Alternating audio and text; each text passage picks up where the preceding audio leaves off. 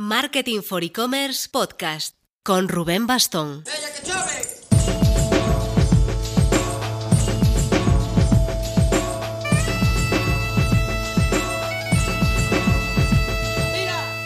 Hola marketers, mira, con la tontería ya estamos en la última semana de abril.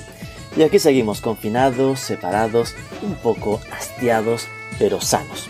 Espero que vosotros y vuestras familias también.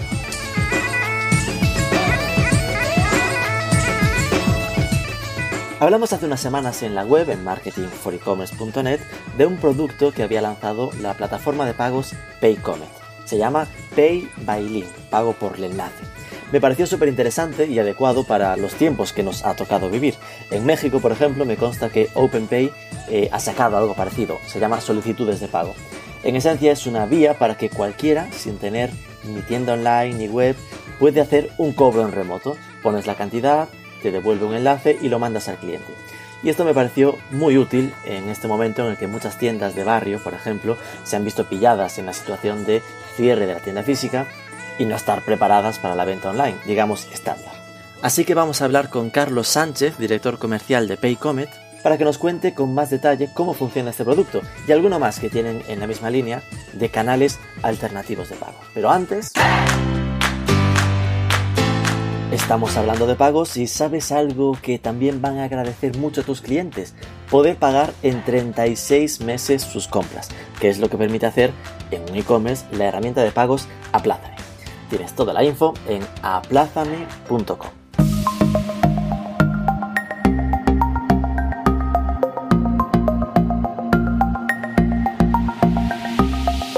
Carlos Sánchez, muy buenas. Buenas tardes.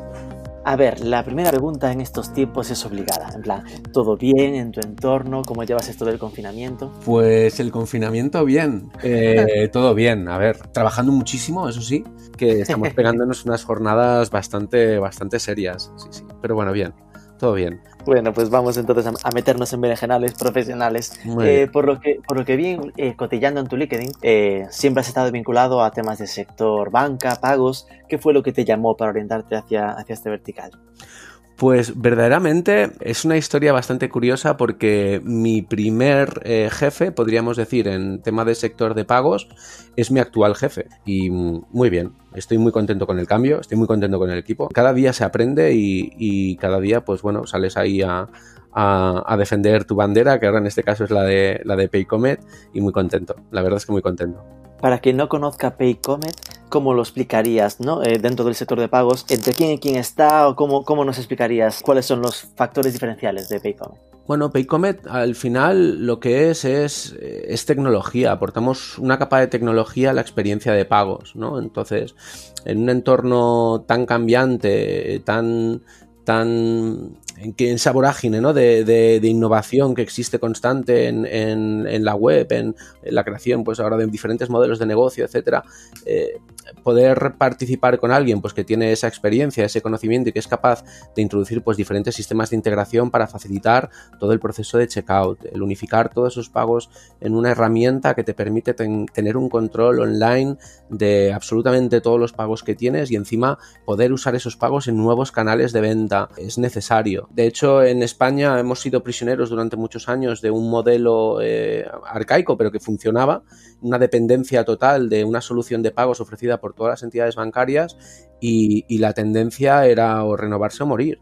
Las entidades bancarias le han visto las orejas al lobo con PSPs que venían de, del resto de Europa o que venían ya del otro lado del charco de Estados Unidos y, era el momento en que las entidades tenían que dar ese paso de decir eh, nos quedamos con lo de siempre o metemos una capa de valor que, atraiga y que, sea, y que sea interesante para los comercios, que les dé lo que verdaderamente necesitan, ¿no? El Banco Sabadell apostó comprando la, un, PSP con más de 10 años de, experiencia, que era la extinta PayTPV, y creó Paycomet. Entonces se cogió un modelo de empresa que funcionaba con una serie de herramientas que ya funcionaba y se le ha hecho pues un rebranding, se están añadiendo nuevos servicios y se están, se están cambiando ciertos procesos para hacer una herramienta mucho más, más rápida, más dinámica eh, y más adaptativa y, es lo que hacemos básicamente.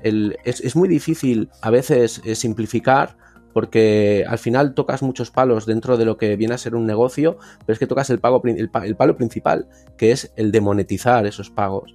Entonces, al final se trata de ofrecer la mejor experiencia de usuario al cliente dentro de ese comercio para que pague de la forma más rápida, que tenga una percepción de que es más segura, que, se sienta cómodo y lleve a cabo esa venta, ese pago, y por otro lado que el comercio no tenga ninguna complicación en integrar este sistema de pago. Que, le brindes todas esas herramientas, le, ofrezcas un servicio 360 y que además ese servicio puedas eh, añadir cosas nuevas según vayan saliendo. En Paycomet tenemos un, equipo de IT que, es maravilloso, que es más de la mitad de la plantilla son ingenieros y están constantemente trabajando, pues ya no solo para mantener eh, una, pasarela de una estabilidad rotunda, sino además para incorporar eh, nuevos, nuevos sistemas, nuevas herramientas, nuevas soluciones que le mejoren la vida tanto a los comercios como a los clientes que compran en esos comercios. Has mencionado ya que Paycomet está dentro del grupo Banco Sabadell, ¿no? Pero tengo entendido que mantenéis como la independencia, ¿no? Es decir, que obviamente supongo que Sabadell utilizará la tecnología de Paycomet, pero vosotros, digamos que un e-commerce puede estar trabajando con otro banco que no sea Sabadell y usar Paycomet, ¿no? Correcto. De hecho, Paycomet sigue manteniendo esa, esa esencia que tenía de PSP, de proveedor de servicio de pagos, eh, nuestros clientes no tienen por qué ser clientes de Banco Sabadell. De hecho, tenemos eh, multiadquirencia, podemos liquidar con múltiples entidades. Incluso nosotros podemos ser los propios, somos los propios adquirentes de, la gran mayoría de nuestros comercios porque tenemos esa capacidad. ¿no? Esto nos da cierta libertad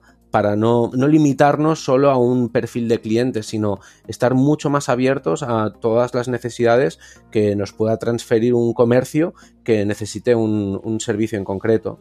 Entonces, creo que es necesario que como PSP tengamos esa libertad y esa independencia, porque al final, cuando empiezas a pertenecer a un, conglomerado muy grande de empresas, te limita y te quita capacidad de reacción, capacidad de respuesta, ¿no? El ser pequeños, el ser una unidad pequeña, eh, nos, da esa libertad de poder decir, ostras, pues modificamos esto, vamos a cambiar esto, vamos a introducir esto y de alguna forma somos mucho más ágiles. De hecho, yo creo que ha sido una apuesta muy buena por parte del grupo Banco Sabadell el permitir que sigamos manteniendo esa independencia y esa capacidad de, reacción por nuestra parte. Ya has mencionado lo de que era una herramienta que se metía en nuevos canales y ahora hablas de la agilidad y sobre esto era sobre lo que queríamos hablar, en plan, vi que eh, me interesé en entrevistarte porque vi un webinar que organizabais sobre canales alternativos de pago. Es decir, que centrados en este momento de confinamiento, de repente aparecían pues formas diferentes para empresas que a lo mejor no tienen el e-commerce montado y de repente ahí aparecían nuevas maneras, ese enfoque que se ponía de cómo seguir vendiendo desde casa. Entonces, estuve revisando, es cierto que ya hace unas semanas estuvimos hablando en nuestra web, en marketing4ecommerce.net, sobre uno de los productos que habéis lanzado, supongo que es una de esas soluciones, que era el Pay by Link. Así que, por, por empezar ordenadamente, en este tipo de, productos nuevos, ¿cómo fue el orden? ¿no? ¿Os encontrasteis con interesados que os contactaban para que los movierais y los movisteis? ¿O realmente fue una visión vuestra, lo que decías de Jordi, que lo vio claro y, salió de vosotros el lanzar este tipo de productos diferentes? Bueno, eh, verdaderamente este producto ya existía. Es decir, hablamos de un entorno que funciona según unas reglas, tenemos unos comercios que están adaptados a vender de cierta manera y de golpe pues ocurre lo que ha ocurrido, pues una pandemia, eh, gente confinada, el comercio tradicional no puede vender de la forma a la que está acostumbrada y tienen, tienen que emplear y tienen que buscar nuevos canales de, de venta. Entonces es cuando, cuando de una necesidad surge una solución que ya estaba ahí, pero que igual no se le estaba dando la voz que, tenía, pues porque era una solución que era bastante como alternativa. Es una solución que puede ser un poco como un comodín a un comercio que está centrado en un único canal de venta, ¿no?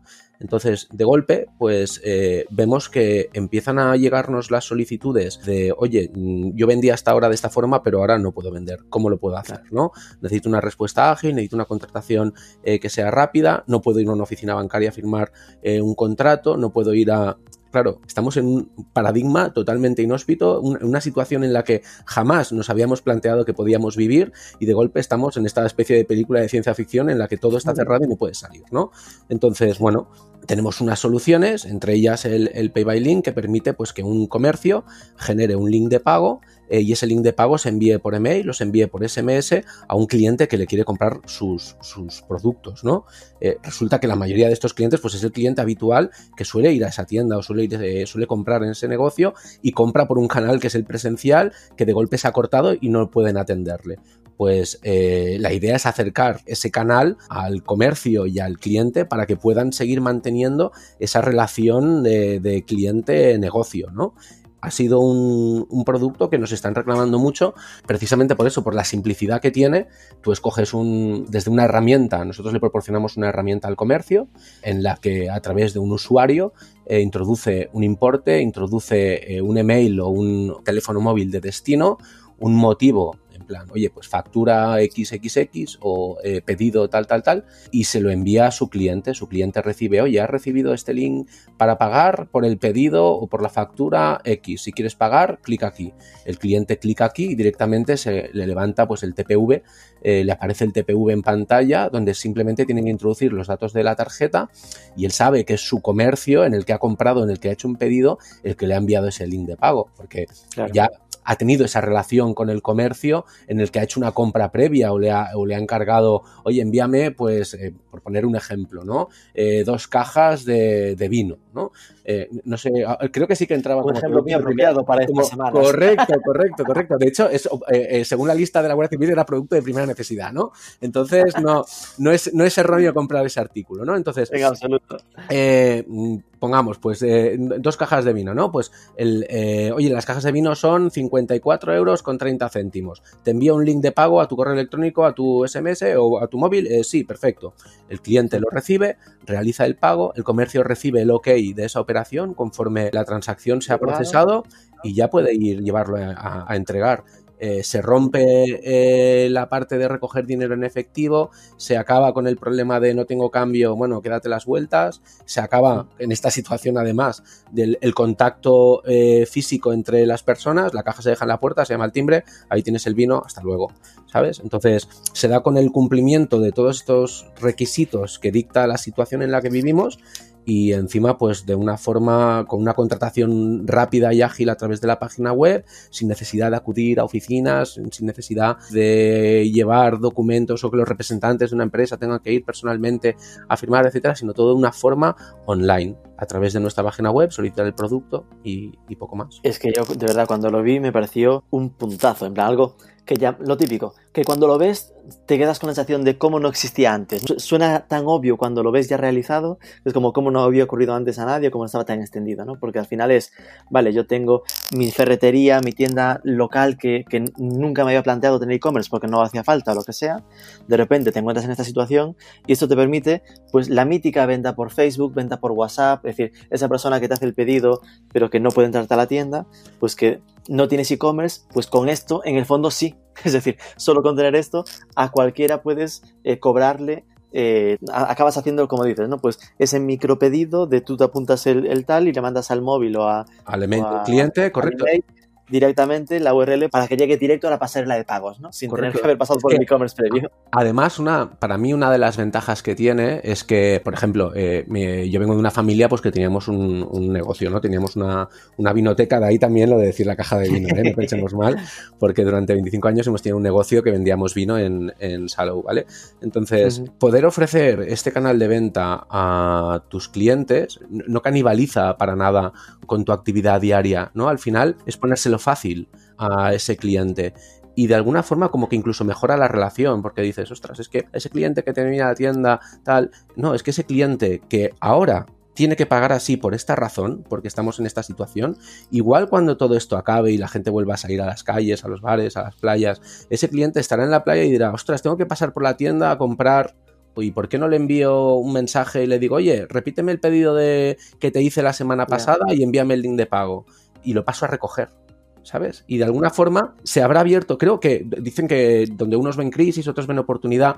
Yo creo que muchísimos comercios que ahora mismo, eh, o hace un mes, bueno, un mes no, pero hace un mes y una semana o dos semanas no se planteaban una digitalización de este estilo, se han visto forzados a llevar a cabo este cambio y una vez esto pase, lógicamente habrá muchos que dirán, bueno, menudo follón, ya no quiero volver a tener que hacer esto porque, porque no se han querido adaptar. Pero habrá muchísimos que dirán, ostras, vamos a mantener esto abierto porque me siguen entrando pedidos. O sigo dándole a mi cliente una facilidad que hasta ahora nunca se me había planteado ofrecerle y me permite el día antes preparar los pedidos, que vengan al día siguiente ellos a recogerlos o hacer yo el delivery y olvidarme. Y de alguna forma entrar un poquito, meter la patita un poquito en ese mundo digital de venta, de venta a distancia, ¿no? que, que era en el que, en el que nunca habían entrado y ahora marchas forzadas han visto que tienen que entrar. Obviamente ahora estamos hablando de los que están afectados, pero es que enseguida se le ven utilidades diferentes. al final yo, por ejemplo, rápidamente lo veía con las míticas, el mítico Facebook Marketplace, ¿no?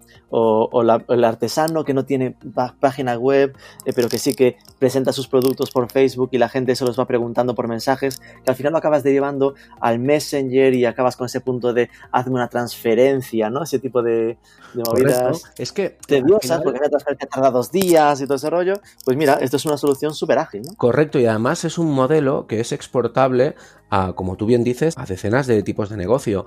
Por ejemplo, clientes que tienen que hacer un presupuesto eh, pro forma para una actividad, ¿no? Decir, ostras, pues mira, se acercará el especialista para valorar, qué puede costar realizar esta pequeña obra en casa o este pequeño ajuste, ¿no? Lo valora y dice, vale, pues esto van a ser, eh, esta obra va a ser unos 2.000 euros, te presento la pro forma, tienes que pagar un 20% por adelantado envías el link de pago y ese 20% tienes 24 horas para pagar o 48 horas o tienes X tiempo que además puedes definir una, una, una, caducidad de ese link de pago, ¿no? Entonces dices, mira, tienes las próximas 48 horas para hacer el pago. ¿Que no hace el pago?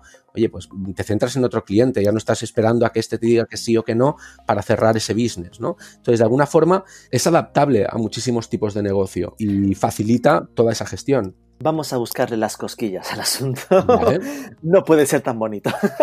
hay, porque claro, ¿hay algún mínimo de facturación para poder meterse en esto o lo tenéis como súper abierto? Está súper abierto, no, hay, no, le pedimos mínimos de facturación, sin problema. Recuerdo que hablé en alguna conversación por Twitter ya de este asunto, en plan, quien buscaba una solución y, y le hablé del producto, y hubo uno que me decía que le habían pedido como una garantía inicial muy alta. Esto es, una especie de barrera de entrada o algo así. Más que una barrera de entrada, al final, eh, tipos de negocio hay cientos de tipos de negocio, ¿vale? Entonces, el caso este que comentas es un caso además que estuve, que estuve investigando y este era un cliente, por ejemplo, que vendía teléfonos móviles con una forma de operar que se llama dropshipping. Él no tiene ese móvil, no lo tiene en su stock, sino que simplemente lo que hace es poner en contacto al, mayorista para que le envíe el móvil que le compra un cliente al comprador. ¿Vale? Entonces, aquí tenemos una situación. En la compra presencial, yo voy a comprar un móvil, pago 200 mm, euros y me llevo ese móvil.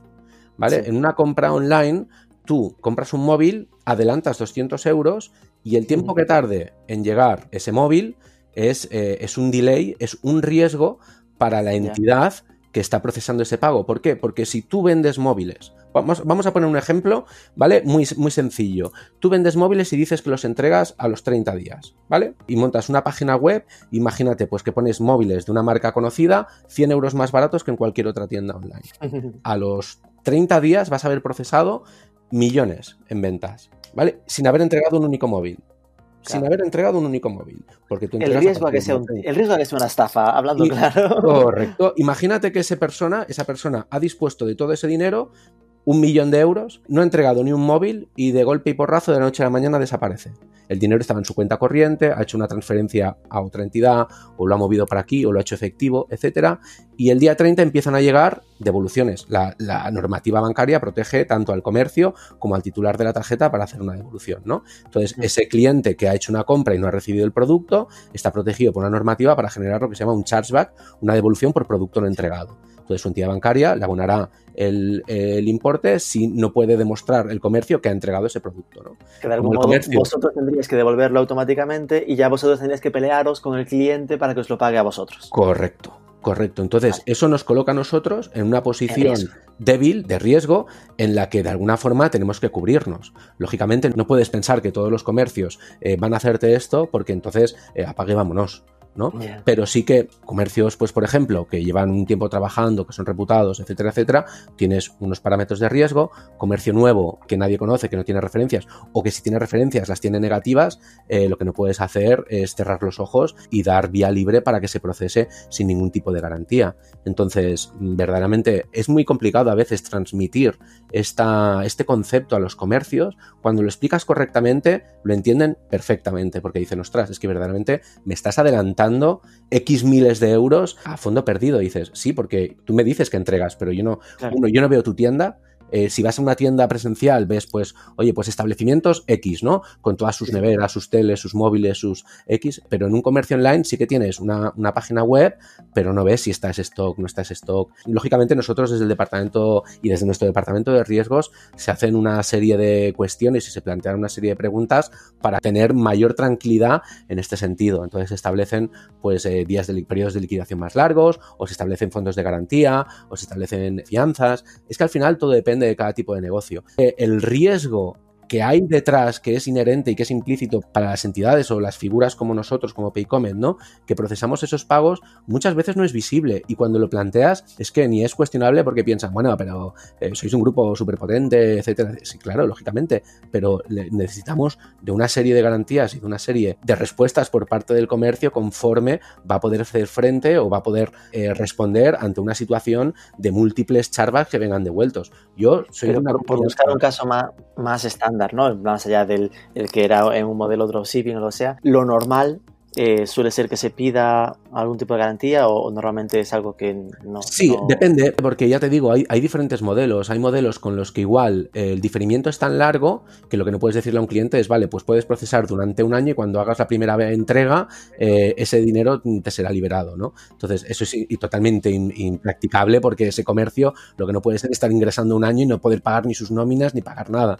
entonces, normalmente lo que se establecen es, hay parámetros como pueden ser los días de diferimiento entre la compra y la entrega del producto del servicio. Eh, si es un proceso muy dilatado, pues se pedirán unos depósitos quizás más grandes o más pequeños. Normalmente es porcentajes sobre la facturación estimada o real del comercio. Y se valoran pues parámetros como pueden ser los índices de chargeback o de fraude que haya podido tener ese comercio. Entonces, si es un comercio de un sector que sea de mucho riesgo, pues lógicamente los porcentajes tendrán que ser mayores. Si es comercio que son sectores eh, que son de más bajo riesgo, pues entonces se establecen fondos de garantía mucho más bajos o directamente ni se establecen fondos de garantía. ¿Vale? Al final es lo que decíamos. Como sectores hay, hay de mil tipos. ¿Y cuánto cuesta? Es decir, entiendo que irá como a un porcentaje o hay un precio fijo por el uso. No, no, es que al final todo depende de, depende de muchos factores. Eh, principalmente, no, es que es, es que es muy complicado. Es, eh, como decía, el, el, el periodo de diferimiento verdaderamente es el que marca ese fondo de garantía. ¿Vale? Pero, por ejemplo, un comercio que entrega en 24 horas, pues puede ser que los fondos estén retenidos que tres días. No, no, me refiero a, ya no me refiero a lo de la garantía, ¿eh? me refiero a, a, contratarlo. Es decir, de si yo contrato Pay by Link, esto ¿Qué me cuesta? ¿no? Ah, es no. 5,5% sobre la facturación. No, mira, nosotros tenemos nuestras, nuestras tarifas son públicas y están en la web. Entonces los clientes pueden consultar las tarifas ahí. En función de si son comercios, pues con los que eh, haya facturaciones muy elevadas o sean comercios de, sectores muy específicos, podemos mirar de adaptar un poco la, el tarifario, ¿vale? Porque nosotros, por ejemplo, cobramos un porcentaje por el nominal de la operación y después un fijo por transacción procesada, ¿vale? Podríamos decir que hay unos costes de que serían los de TPV virtual, que serían los, el porcentaje, y después un coste de pasarela, que sería el fijo por operación. Mm, a una empresa que procesa micropagos, por ejemplo, pagos de 50 céntimos o de un euro, imagínate pues una aplicación mm. móvil, ¿no? Si le cascas 9 céntimos por cada transacción, le estás eh, atacando en todo su margen, ¿no? Entonces, de alguna forma, siempre eh, tenemos unas tarifas estándar que se ajustan, podríamos decir que al 80-90% de los comercios, pero después en función de la tipología de cada cliente, podemos eh, mirar de ajustar en un sentido o ajustar en otro. ¿Vale? Vale, como, como nuestro oyente ahora mismo va en el coche, no puede verlo, yo le ayudo. Veo aquí en la web que sería como 19 euros al mes a clientes muy pequeñitos, en plan que hay una tarifa fija si es hasta 2.000 euros de facturación. Correcto. Y si es más de 2.000, hay ya pues entre 0,5 tarjetas españolas y 0,60% las europeas, más 9 céntimos por cada operación. Correcto. Esto es lo que decíamos de costes de adquirencia y costes de pasarela. Y después ya supongo por tarifas a medida de si eres muy, muy, muy grande, te harán mejor precio. claro, al final es que no es lo mismo el cliente que te va a procesar 10 operaciones al mes. Imagínate, pues la bodega de la esquina o el. Siempre voy al vino, ¿eh? el, el comercio de la frutería de la esquina o algo así o una gran agencia de viajes que procese 2.000 millones de euros al año. Entonces, al final, tienes que, tienes que adaptar un poco la operativa. Al final, nosotros nos adaptamos un poco a cada cliente, cada cliente también se adapta un poco a cada proveedor, pero también cada cliente tiene que ser consciente qué es lo que está pagando, porque muchas veces, eh, y yo que he sido toda la vida comercial, te encuentras en plan, no sé qué entidad me lo hace a mejor precio. Ya, pero es que nosotros, por ejemplo, como, como Paycomet, nosotros ya no entramos en esa guerra de, de precios que ha habido toda la vida entre las diferentes entidades, de es que el TP virtual lo tengo en esta otra entidad mm, eh, un céntimo más barato. Eh, pues perfecto. Yo siempre a estos clientes les digo, pues perfecto, si tienes un precio macanudo, oye, nosotros somos multiadquirentes, eh, te conectas, a mí vas a pagar los gastos de pasarela y la adquirencia que te la, que te la haga tu banco adquirente. Al final, nosotros somos una empresa tecnológica, principalmente y esencialmente somos una empresa tecnológica. Lo que hacemos es dotar al, al comercio de unas herramientas que de otra forma no tendría. Entonces, las soluciones que tenemos han implicado miles de horas de un equipo de IT que, se le ocurran muchísimo, tener detrás un equipo de, marketing pues que, hace un trabajo, como podéis ver, pues una página web súper elaborada con unos diseños súper cañeros, eh, unas, acciones comerciales y de marketing que son, que son la releche. De hecho, yo, o sea, desde que estoy aquí estoy alucinando con ellos y después, pues eh, toda la parte y todo el equipo humano que tenemos detrás que está explicando a diario con todos los clientes que nos contactan a través de la web, que nos abren leads, que nos, que nos contactan a través de LinkedIn, que es un canal que verdaderamente a mí me ha dejado alucinando, alucinado la cantidad de clientes que nos contactan o potenciales clientes que nos contactan por ahí pidiéndonos servicio, ¿no? Al final, esto hay que valorarlo más de, es que eh, la entidad X me da un 0.30 y tú me cobras un 0.40. Sí, sí, pero ¿y todo lo demás que te doy? O sea, yo no soy, nosotros, Paycomet no es una entidad bancaria que esté, vale, pero tráeme los seguros eh, social, tráeme las nóminas. Yo que he estado tantos años en, vida bancaria, al final ves pues que, hay mucho cross-selling ¿no? en, el, en el mundo bancario. Oye, pues mira, te ajusto unos precios por aquí, pero el seguro de tal igual lo haces con nosotros, ¿no? Entonces al final se alcanzan estos acuerdos en los que de alguna forma el cliente tiene como un pack completo de soluciones vitales, ya no solo de su negocio, sino que tiene el confirming, tiene el renting de los vehículos, tiene los seguros, tiene el pago de los impuestos, tiene toda una serie de servicios que permite que de alguna forma esas grandes empresas puedan jugar y bajar precios de un sitio para subir por el otro, ir compensando y al final buscar lo que buscan todos, pues es tener clientes que les den margen, que generen beneficios y poder funcionar. Al final esto es de lo que se trata. Nosotros ofrecemos unas soluciones que son soluciones de pago. No hacemos ni fondos de inversión, ni tarjetas de crédito, ni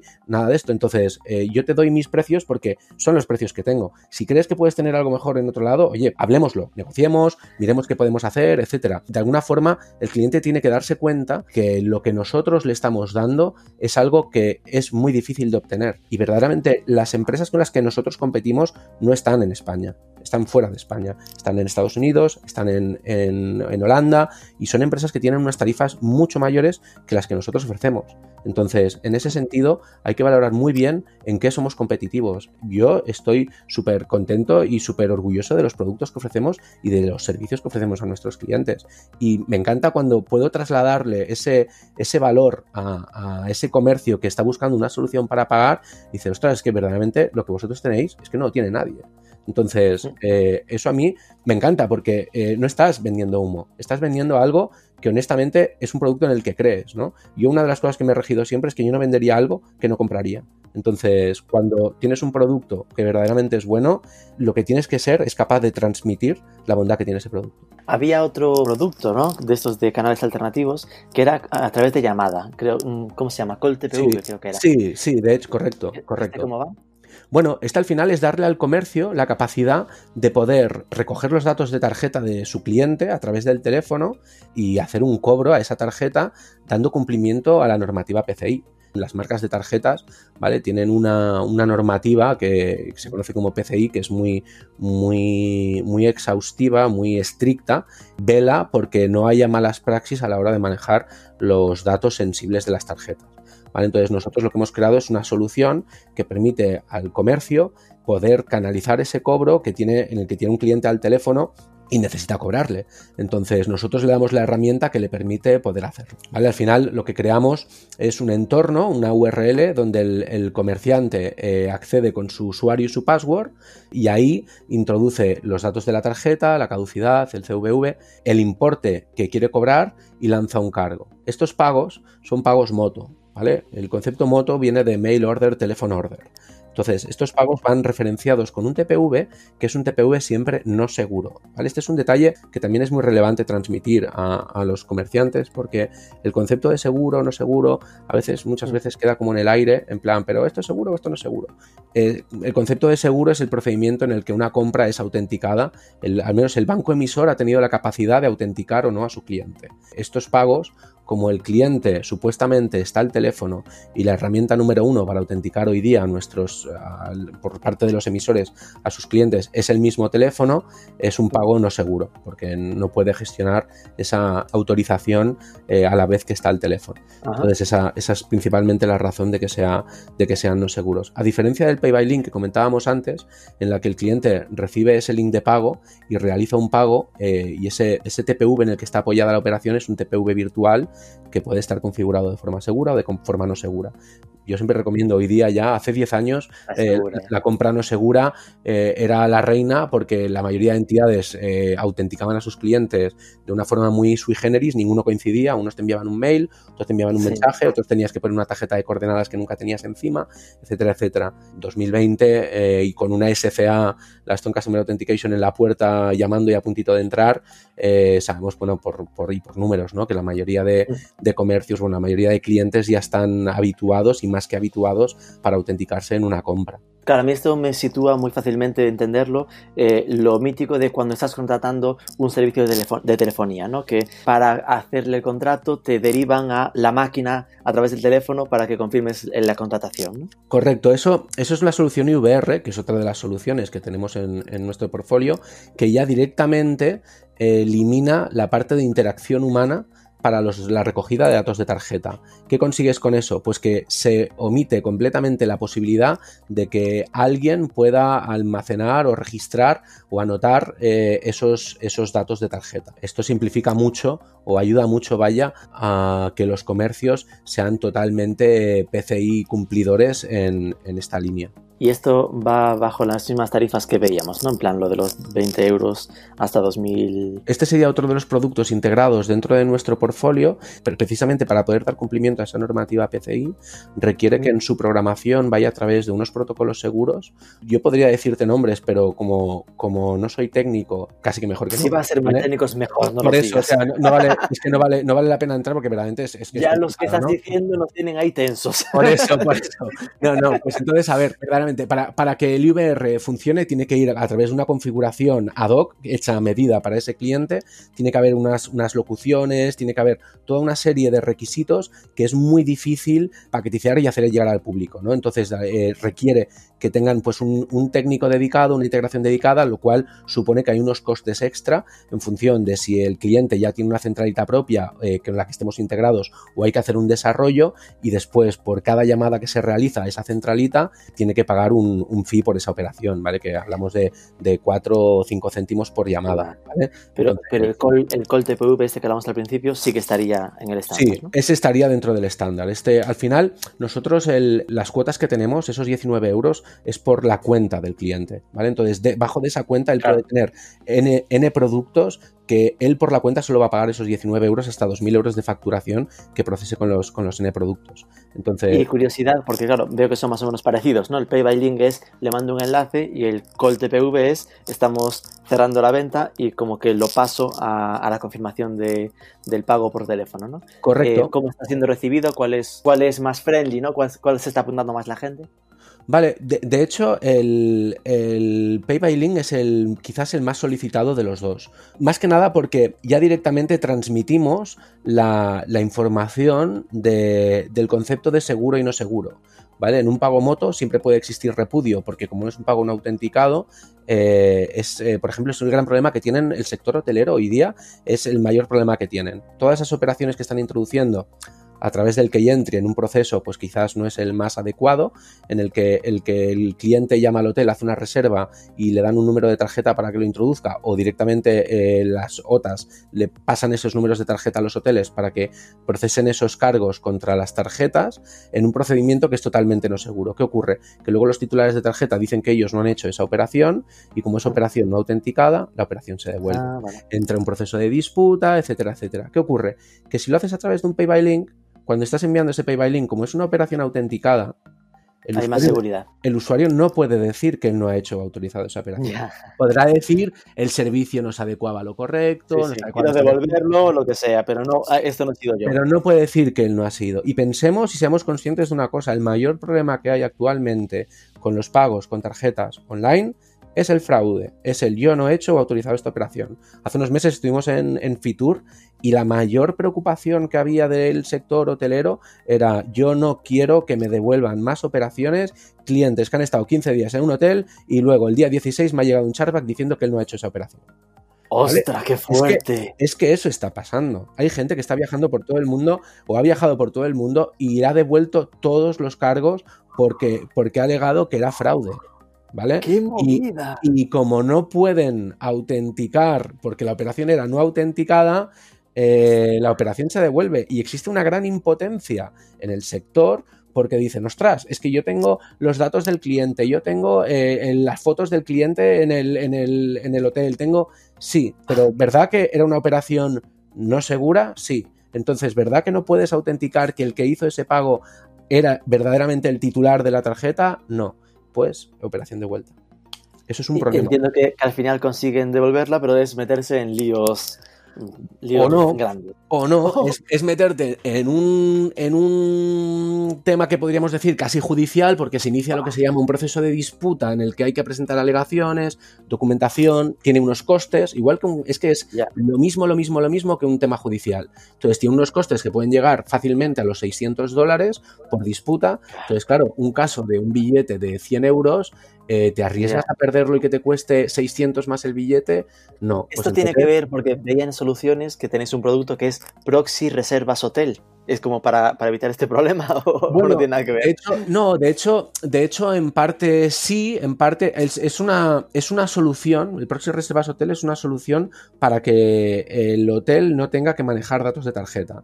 Entonces, en la cadena hotelera, en el servicio de los hoteles, a mí es algo que me dejó muy alucinado cuando entré en el, eh, a tocar esta parte de este palo del sector, porque existen tal cantidad de intervinientes que te quedas alucinado. Tienes el PMS, tienes el channel, tienes las OTAs, luego tienes eh, empresas que son PMS y channel, pero no, eh, ofrecen servicios de mm, CMS. O sea, al final, es, que, es que te vuelves loco, te vuelves un poco loco, ¿no? Entonces, ¿qué ocurre? Que ves que los datos del cliente tienen que pasar por muchas manos. Entonces, todas esas manos tienen que cumplir con la normativa que dictan las marcas. El eslabón más débil de toda esa cadena es el, elemento que no cumple con la normativa. Entonces, ese hace que toda la cadena anterior pues se rompa. De ahí que nosotros ofrezcamos una solución que permite que channels, que PMS, que OTAs puedan traspasar de forma segura ese, esos datos de tarjeta en un token que está eh, codificado con un algoritmo que permite que no haya datos de tarjeta visibles, ¿vale? Por todos los elementos de la cadena para que llegue hasta el hotel para que el hotel haga el cargo. Básicamente eso es lo que hace, dar una cobertura PCI al usuario. Lógicamente, el hotel que recibe este token que ha sido transmitido a través de nuestra cadena de codificación, pues tendrá que procesar ese token con nuestra pasarela. ¿vale? Al final es un servicio ad hoc, es una necesidad para cubrir, un, servicio, perdón, para cubrir una necesidad que hoy día presentan, presentan los hoteles. Sí, acabo de visualizarlo, que es lo de que llegues al hotel y la recepcionista tenga en sus manos tu tarjeta y al final apunte los datos y te quedes, igual que lo apunta para esto, puede hacerse la compra del súper con mi tarjeta esta noche, ¿no? Correcto, correcto. Al final de lo que se trata es que el hotel tenga la capacidad de cobrar a esa tarjeta en un caso de no show, en un caso de ha vaciado el mueble bar o ha destrozado el, el apartamento en una fiesta loca, que pueda lanzar ese cobro pero sin tener lo que, lo que no tiene que tener, que son unos datos sensibles de tarjeta que ante un mal uso, pues pueden ir a un mercado negro, pueden ir a, ser mal uso, a, tener un mal uso por parte del empleado que los tiene, etcétera, etcétera, ¿no? Entonces, al final, de lo que se trata es que el, el hotel tenga la seguridad de que va a poder cobrar a su cliente pero que no tenga que tener esos datos en la mano porque no los necesita. ¿Y cómo lo ves? ¿Crees que esto, esta demanda ¿no? de ese tipo de productos como alternativos, será algo puntual, que lo estarán usando estas semanas porque al final no tienen otra alternativa y después desaparecerá o, o, que al final se irá consolidando como producto? Habrá de todo, habrá de todo. Lo que está claro es que la situación en la que nos vemos actualmente nos ha planteado un reto y ha planteado un reto a todo el mundo y a todo el mundo por igual. Entonces, las empresas que se han adaptado y han introducido cambios, han introducido a la fuerza, de hecho, al final, ¿no? Se han digitalizado o han, o han abierto nuevos canales de venta para mermar el efecto de tener la tienda cerrada, etcétera, etcétera van a ser las que salgan más reforzadas cuando la, situación se normalice, porque van a tener, habrán probado nuevos sistemas de venta que de otra forma no hubieran probado o, venían delegando en el tiempo de sí, bueno, esto ya lo probaré, esto ya lo montaré. Eh, ahora no les han tenido otra que, directamente plantear, plantear un sistema para adaptarse a esta situación. Pensemos, por ejemplo, todas esas empresas que no creían en el teletrabajo y que ahora mismo han puesto un portátil y un móvil a todos sus empleados para que puedan trabajar desde casa. Y se habrán dado cuenta que dirán, ostras, tengo un montón de gente que yo pensaba que no iba a ser productiva por trabajar desde casa, resulta que están conciliando con sus familias, trabajando mucho mejor y yo no tengo que pagar eh, un edificio entero, sino que podría permitirme solo tener tres plantas y alternar los días que vienen unos y los días que vienen otros. igual esto despierta una nueva forma de pensar que de otra forma hubiera sido imposible aplicar a tanta gente y todo viene pues eh, gracias, y digamos gracias entre comillas, a la situación en la que estamos actualmente. Entonces, con los medios de pago, creo que muchos comercios se han llevado una sorpresa con la integración de estos canales, la facilidad de contratación, la facilidad de puesta en marcha, la usabilidad que tienen y el retorno que tienen. Ok, y ya sé que es muy bola mágica, pero por acabar con algo más hacia el futuro, ¿no? Como experto en el sector de pagos online, eh, ¿cómo crees que... ¿Sigues hablando conmigo? Eh, eh, sí, usted, Carlos Sánchez. Em, ¿Cómo crees que, se desarrollará esta salida, ¿no? A nivel de, consumo digital, es decir, lo que os va a tocar vosotros que al final normalmente os lleváis como un variable por cada transacción, ¿no? Ahora estamos viviendo sin duda un, un alza, ¿no? Del consumo digital que casi por necesidad, porque no hay otra forma de comprar en muchos casos. ¿Crees que eh, volveremos a donde estábamos antes o que quedará ese, ese saltito que se haya dado, pues se quedará como un salto más de crecimiento en el e-commerce? Yo creo que hemos marcado un punto de inflexión y se ha digitalizado eh, muchísima gente que parecía inviable que se fuera a digitalizar. De hecho, el, hecho de estar en confinamiento ha hecho que hayamos todos mejorado igual la relación un poco con el vecino de enfrente al que nunca veíamos. Igual ahora cuando sales a las 8 a aplaudir lo ves, ¿no? Y se lanzan conversaciones y eh, yo he estado estos días pues, pues hablando un poco pues, con la comunidad, etcétera, ¿no? Y, una de las vecinas comentaba, ostras, es que yo iba siempre al banco y ahora no, sabía, no era ni consciente que desde la aplicación del banco podía hacer todas estas cosas, ¿no? Pues lo mismo va a ocurrir con toda la gente que nunca se había planteado comprar desde el móvil y que estos días eh, se ha visto en casa eh, recluida y que no podía salir y ha dicho, oye, pues vamos a mirar de adquirir este producto, vamos a mirar este, este otro producto. Ahora me ha dicho no sé quién que está comprando y que mire esta, esta solución, ¿no? Al final habrá mucha gente que adopte este nuevo, estos canales como, como su nueva forma de interacción con el comercio online, habrá otros que volverán, lógicamente, al canal tradicional, pero habiendo probado algo que de otra forma seguramente no hubieran probado. Y sabrán, de alguna forma en su foro interno sabrán que existe otro canal o otra forma de, seguir llevando ese consumo o, o esa relación con, los negocios de su alrededor que hasta ahora era, era únicamente presencial. Creo que la situación en la que estamos viviendo ha sido un reto, está siendo un reto, y que todos los que se hayan sumado al carro de tratar de innovar, de tratar de adaptarse, eh, son los que van a salir más fortalecidos cuando esto acabe. Y ya la última pregunta que le hacemos a todos los invitados.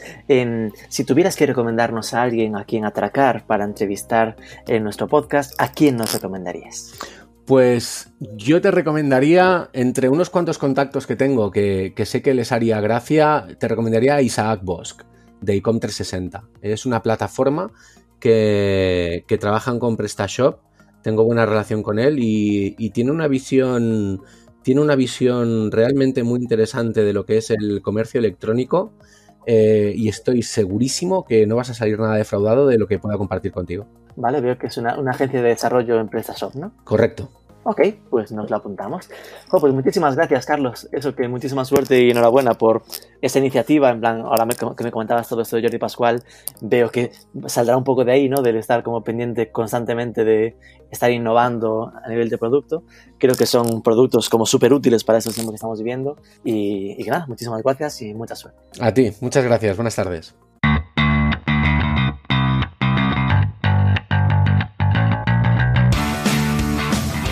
Pues lo dicho, que si no tenéis plataforma de venta online o si tenéis algún conocido que esté en esta situación, ya tenéis algo que recomendarle, lo de Pay by Link de Paycom.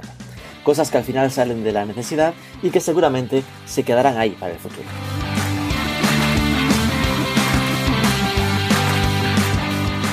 Acabamos por hoy. Al micrófono Rubén Bastón, director de Marketing for E-Commerce, marketing4ecommerce.net. Podéis suscribiros a nuestras newsletters en la web o seguirnos en redes sociales, normalmente en MKT4 e-commerce o Telegram o YouTube. Si te ha parecido útil, no olvides darnos un cariño, un like o un comentario donde nos estés escuchando. Compártelo en tus redes sociales, sobre todo suscríbete que es gratis y nos escuchamos el próximo lunes.